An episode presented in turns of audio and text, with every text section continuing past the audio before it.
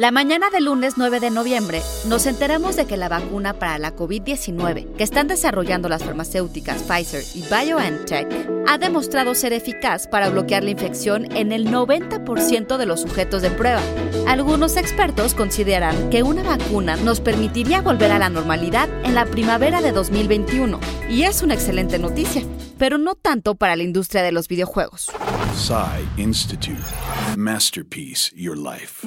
Apenas en junio, Stanley Pierre-Louis, director de la Entertainment Software Association, declaraba que la industria pasaba por un momento extraordinario. De acuerdo con cifras de la investigadora de mercado NPD Group, el gasto de los estadounidenses en videojuegos alcanzó la cifra de 10.860 millones de dólares en el primer trimestre del año, un 9% más que el anterior.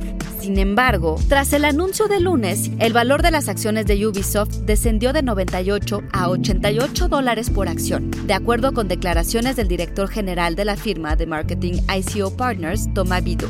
Por su parte, la cotización en la bolsa de CD Projekt Red, creadores del esperado título Cyberpunk 2077, cayó de 104 a solo 98 dólares por acción. Otras firmas como Nintendo, Activision e incluso Zoom sufrieron también fuertes caídas durante la jornada. Por supuesto, las pérdidas de la industria no tendrán importancia si estas vacunas tienen éxito y ayudan a salvar vidas. Pero también es cierto que esos juegos han ayudado a muchos a sobrellevar la frustración del encierro y a mantenerse en contacto en estos meses. Idea original y guion Antonio Camarillo. Y grabando desde casa, Ana Goyenechea. Nos escuchamos en la próxima cápsula SAE.